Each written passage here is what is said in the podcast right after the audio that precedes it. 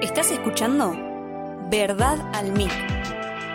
Esta es nuestra cuarta temporada. Confesando la fe.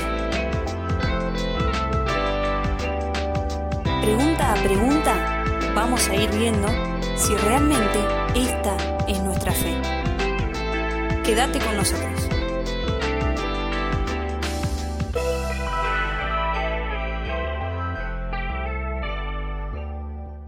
Bienvenidos a un nuevo programa de verdad al MIC. Acá estamos cumpliendo con aquello que dijimos en un podcast anterior sobre enviar en esta misma semana los podcasts que correspondían justamente al contenido de esta semana, ya que venimos un poquito atrasado por, bueno, los motivos que hemos contado anteriormente. Son tiempos en este fin de año de muchas tareas, muchas cosas que hacer, que quizás sean vanas muchas, ¿no? Porque corresponden a este fin de año, al término de muchas tareas y, y cosas que nos proponemos en el año pero bueno, acá estamos intentando cumplir con ustedes, cumplir primeramente con nuestro Señor, que es este nuestro compromiso con Él de comunicar a los demás hermanos, de donde sean, quienes sean, todo aquello que Él nos ha traído el corazón durante este año, durante estos últimos años. Y bueno, acá estamos. Lo que toca hoy es lo que ya había adelantado un poquito en el podcast anterior, que es sobre el Evangelio. La confesión va a enseñar en la pregunta 86 y la pregunta 87 sobre la fe salvadora. Así se llama el capítulo 14 de la confesión y que corresponde a estas preguntas que el Catecismo Menor nos hace saber.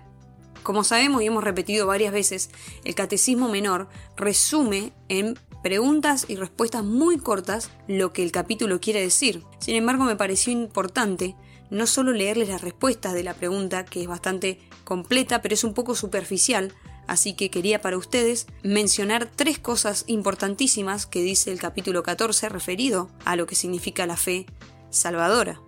Dice así entonces la pregunta 86. ¿Qué es la fe en Jesucristo? La fe en Jesucristo es una gracia salvadora por la cual recibimos a Cristo y descansamos solo en Él para la salvación, tal y como Él nos es ofrecido en el Evangelio. Como ustedes saben, estuvimos hablando sobre la ley moral, y podríamos brevemente hacer dos conclusiones sobre ese tema. Una es que nadie puede cumplir la ley moral de Dios, nadie puede cumplir perfectamente con los diez mandamientos. La causa es por el pecado que mora en nosotros, que hay en nuestra carne, en nuestro corazón, en nuestra mente, que nos impide obedecer a Dios perfectamente. Por otro lado, hemos visto también cómo este pecado merece de Dios la ira y el castigo eterno, por lo que no tendríamos salida si fuese por nuestras propias obras. Entonces la confesión en este punto se va a encargar de dar una salida a este problema que nos genera en algún sentido pareciera la ley moral, pero en realidad, como lo explica Pablo en Romanos, la ley está para hacernos saber que el problema no es la ley, el problema no es Dios que dio la ley, el problema no es la exigencia de Dios hacia nosotros a través de la ley, es decir, exigiéndonos que cumplamos con la ley. Problema es el pecado del ser humano. Y eso es lo que la ley nos lleva a ver. Deberíamos entender y concluir, y esa es la segunda cosa que podemos concluir de la ley, es que nos lleva a ver nuestro pecado y nuestra necesidad de un Salvador. Entonces por ese motivo la confesión en este punto creo que habla de este maravilloso capítulo sobre la fe salvadora. Entonces por eso la pregunta se refiere a qué es la fe en Jesucristo y nos contesta rápidamente que es una gracia salvadora. Esta frase que define un concepto, también lo hemos visto, si ustedes se acuerdan, en los podcasts en donde vimos santificación, justificación y adopción. Todas eran gracias salvadoras. Ahora, la referencia hacia eso es que los pasajes que vamos a ver ahora que nos da la confesión para contestar eso, no podría haber fe si no es por una obra del Espíritu Santo en nosotros, que con la fe trae todas esas obras particulares, ¿sí? la santificación, la justificación y la adopción en nosotros, de manera que produce una salvación. Ahora, no son estos actos, no es la fe lo que lo produce eh, directamente, digamos, o en sí misma. El poder no está en la fe, sino en Jesucristo, que la da, en la obra del Espíritu Santo, capacitándonos. Y esa es una de las primeras cosas, de estas tres que les mencionaba, que quería eh, traerles de este capítulo, eh, es esta primera cosa. La fe salvadora, que es una gracia, la opera el Espíritu Santo en nosotros. ¿De qué manera? Bueno, capacitándonos para creer en Jesucristo. Ojo, no en cualquier cosa, no en nuestras obras, no es una fe que nos dice que podemos, eh, digamos, de una manera positiva cumplir con las obras y las exigencias de la ley y que finalmente, aunque bueno, no hagamos casi todo bien eh, o, hagamos todo muy mal, bueno, hay una esperanza en que nosotros podamos hacer algo eh, y ahí está esa fe como una cosa positiva ahí. No, no, no, no, no es nada de eso. La obra específica del Espíritu Santo es capacitarnos para creer. Es Él el que opera la fe de Jesucristo para que creamos en Jesucristo. ¿Y de qué manera hace esto? Bueno, por la palabra. El Espíritu Santo, como hemos visto también en el podcast de la Trinidad, no opera por sí mismo, no opera solo. Él no hace lo que quiere, sino que está unido a Cristo y unido al Padre, y es el que ejecuta el que pone por obra, el que lleva literalmente al corazón de cada persona elegida, escogida de Dios, esa fe para que esa persona sea capacitada para creer. Y lo hace de una sola manera, obrando por la palabra. Y con la palabra nos referimos a lo que está escrito en la Biblia, lo que es la palabra de Dios, lo que es la verdad. No me voy a detener mucho acá, porque la mayoría de personas que escuchan este podcast son cristianos, es decir, que saben a qué me refiero cuando digo qué es la palabra. Pero para aquellos que no saben quizá a qué se refiere esto, no se refiere a la tradición, no se refiere a los primeros pasos de la iglesia o la primera historia, la primera parte de la iglesia, cómo se movió ni nada. Se refiere específicamente a la palabra de Dios, la que está escrita en la Biblia. ¿Por qué menciono esto? ¿Por qué digo esto? Porque muchos cuestionan cuál es la verdad.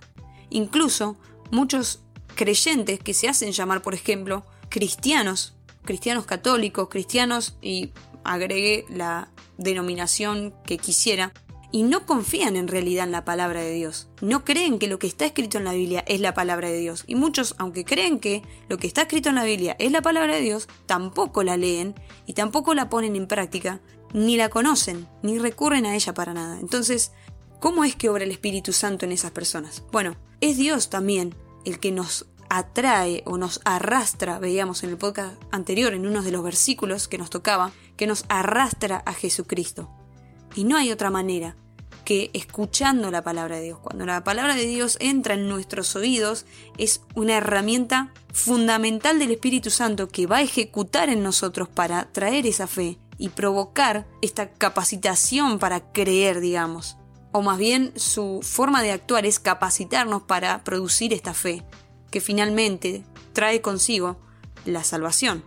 Como segunda cosa a nombrar muy importante, es que la obra del Espíritu Santo a través de la palabra de Dios va a producir en nosotros obediencia a sus mandamientos.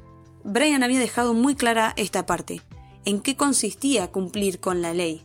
Más allá de que hemos visto de que si es por obras es imposible cumplirla, Jesús nos dio el secreto, por así decirlo, de cómo cumplir esta ley. Y por ejemplo, Juan, el apóstol, nos enseña mucho sobre este tema, y es el amor. Un mandamiento nuevo les doy, dice Juan en su primera carta, pero no es nuevo, sino que es el antiguo. Ustedes ya lo conocían, pero ahora es nuevo porque en Cristo es completamente revelado. ¿En qué consiste este nuevo mandamiento? En amar a Dios y amar a nuestros hermanos. Ese es el cumplimiento de la ley, así también lo enseñó nuestro Señor Jesucristo. Ahora es interesante cómo en este punto la confesión nos enseña esto, que a pesar de haber visto lo terrible de la ley, lo que nos puede llegar a generar en nuestra mente finita y que aún a veces, habiendo creído en el Señor, habiendo puesto nuestra confianza en Él, todavía no creemos del todo o no confiamos del todo y seguimos pensando que quizá por nuestras obras o incluso por nuestros malos actos o malas consecuencias Todavía el Señor no nos ama del todo o no nos quiere del todo y no sabemos si nos va a salvar al final o no. Y esto no es lo que enseña el Evangelio. Ahora lo vamos a ver con los pasajes que nos tocan, pero quería redondear este segundo punto. Lo que nos va a producir la obra del Espíritu Santo a través de la palabra es obediencia a los mandamientos de Dios, ¿sí? es amor a Dios y a los hermanos. Lo otro que nos va a producir también es temor, es aceptar recibir y descansar solamente en Jesucristo. De manera que la justificación, la santificación y la vida eterna son un hecho para nosotros. ¿sí? La justificación, habíamos visto, es un acto instantáneo, un acto pareciera judicial de Dios. ¿sí? La santificación también lo es, por lo que ya somos santos delante de Dios. Sin embargo, hay un proceso de santificación mientras vamos viviendo y la vida eterna es el gran don de Dios que recibimos a través de la fe en Jesucristo. Efesios capítulo 2 versículos 8 y 9 dicen así, porque por gracia sois salvos por medio de la fe, y esto no de vosotros, pues es don de Dios, obviamente hablando de la fe, no por obras, para que nadie se gloríe. Queda claro entonces este primer punto y este segundo punto, lo vamos a ver ahora con los versículos que siguen, pero no hay forma de que podamos ser salvos si no es por la gracia, por medio de la fe, que no es nuestra, sino que es un don de Dios, ¿sí? Hechos capítulo 10, versículo 39 dice, pero nosotros no somos de los que retroceden para perdición, sino de los que tienen fe para preservación del alma. Esta preservación del alma que está hablando acá Hechos, es esta promesa que Dios nos hace, aquellos que confían en Jesucristo, que se arrepienten de sus pecados, ponen la fe en nuestro gran Salvador, aquellos van a contar con una preservación segura de su alma, es decir, que no se van a perder, no van a retroceder para perdición.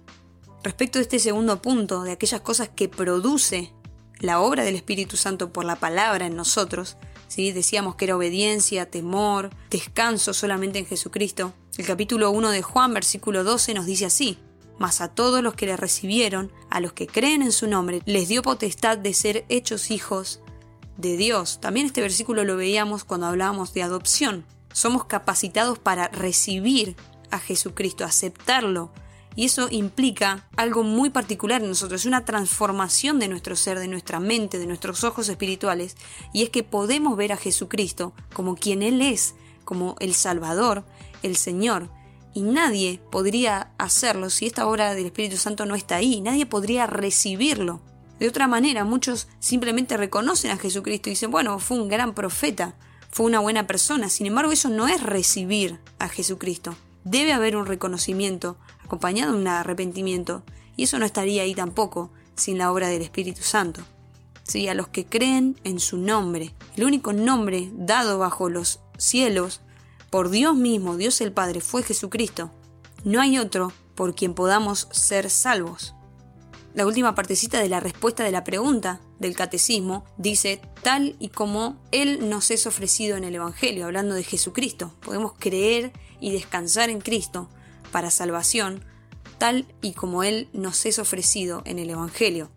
La propuesta de salvación de Dios no solo es la única, la cual Él acepta para hacer entrar, digamos, de alguna manera, a los creyentes o a los pecadores arrepentidos a la gloria de Dios, sino que es la única verdadera. Es decir, el Evangelio no es un negocio, Tampoco me voy a meter mucho acá en este asunto, pero sabemos y vemos cómo muchas iglesias, muchos falsos pastores y muchos hermanos están siendo engañados, y algunos ni siquiera son nuestros hermanos, pero también están dentro de la iglesia, entre comillas, cristiana o evangélica, siendo engañados, porque el evangelio que les están predicando no es este. El evangelio que les están hablando no tiene nada que ver con Jesucristo, no apunta a Jesucristo y no lo pone a Él como quien realmente es, esta aclaración de la confesión de que podemos creer y descansar en Jesucristo para salvación, y esto es seguro, tal y como se nos es ofrecido en el Evangelio, tiene que ver con una separación, una discriminación entre los falsos evangelios que se están predicando y el verdadero evangelio, el cual nos presenta a Jesucristo como el único Salvador. Entonces, hablando de la fe en Jesucristo, sobre qué es la fe en Jesucristo, y ampliando un poquito más esta respuesta de la confesión, eran estos tres puntos que el capítulo 14 de la confesión nos enseña, que es una obra del Espíritu que nos capacita para creer para salvación. Es una gracia salvadora, es decir, un regalo que Dios nos dio, esta fe en Jesucristo para salvación. Y el medio que Dios indicó o preordenó para que llegara a nuestros oídos fue su palabra. Sí, este era el primer punto, no nos olvidemos de eso. El segundo punto era lo que nos producía en nosotros, que es obediencia a sus mandamientos y temor a Dios para creer en sus promesas, ¿sí? en su palabra, en sus amenazas contra el pecado, ¿sí? nos produce el aceptar, el recibir y descansar en Jesucristo para que Él perfeccione esta obra de justificación, santificación y vida eterna finalmente. Y un tercer punto lo quería dejar para el final porque esto tiene que ver un poco más con la vida del cristiano, es que la fe que el Espíritu Santo obra en nosotros tiene siempre el mismo fin. Digamos, es suficiente, por más chiquitita o grande que sea esa fe, para producir la salvación. Ahora, como decía al principio, no es la fe en sí misma la que nos salva, sino Jesucristo es el Salvador. La fe es el medio que Dios ha ordenado para que, creyendo en Jesucristo, seamos salvos. ¿Sí? La fe puede ser de diferentes grados. Puede ser débil o fuerte, chiquita, puede ser grande, pero el fin es el mismo, es para salvación. En 1 de Juan capítulo 5 versículos 4 y 5 encontramos el siguiente pasaje, porque todo lo que es nacido de Dios vence al mundo, y esta es la victoria que ha vencido al mundo, nuestra fe. ¿Quién es el que vence al mundo sino el que cree que Jesús es el Hijo de Dios? Y me gustaba la idea de terminar con este pasaje que resume muy bien esta pregunta, ¿no? ¿Quién es el que vence al mundo sino el que cree que Jesús es el Hijo de Dios? Entonces, ¿qué es la fe? Es una gracia salvadora. Si pudiéramos memorizarnos eso y entender lo que significa gracia salvadora, y si esto nos apunta inmediatamente a Jesucristo, entonces hemos entendido lo que esta pregunta nos quiere enseñar sobre la fe salvadora. No te pierdas la próxima pregunta que es la 87 y habla sobre qué es el arrepentimiento para vida. Hasta acá el podcast de hoy. Gracias por estar del otro lado, gracias por escuchar Verdad al MIC. Recordad seguirnos en nuestras redes, en Instagram, en Facebook, subimos ahí eh, este contenido, algunas publicaciones, algunas reflexiones y son los medios también por los cuales te puedes comunicar con nosotros por mensaje directo. Gracias por estar del otro lado, nos escuchamos en un próximo podcast. Dios te bendiga. Este fue el podcast de la semana. Esperanos cada lunes para escuchar un nuevo programa sobre esta nueva temporada, Confesando la Fe. Gracias por escuchar Verdad al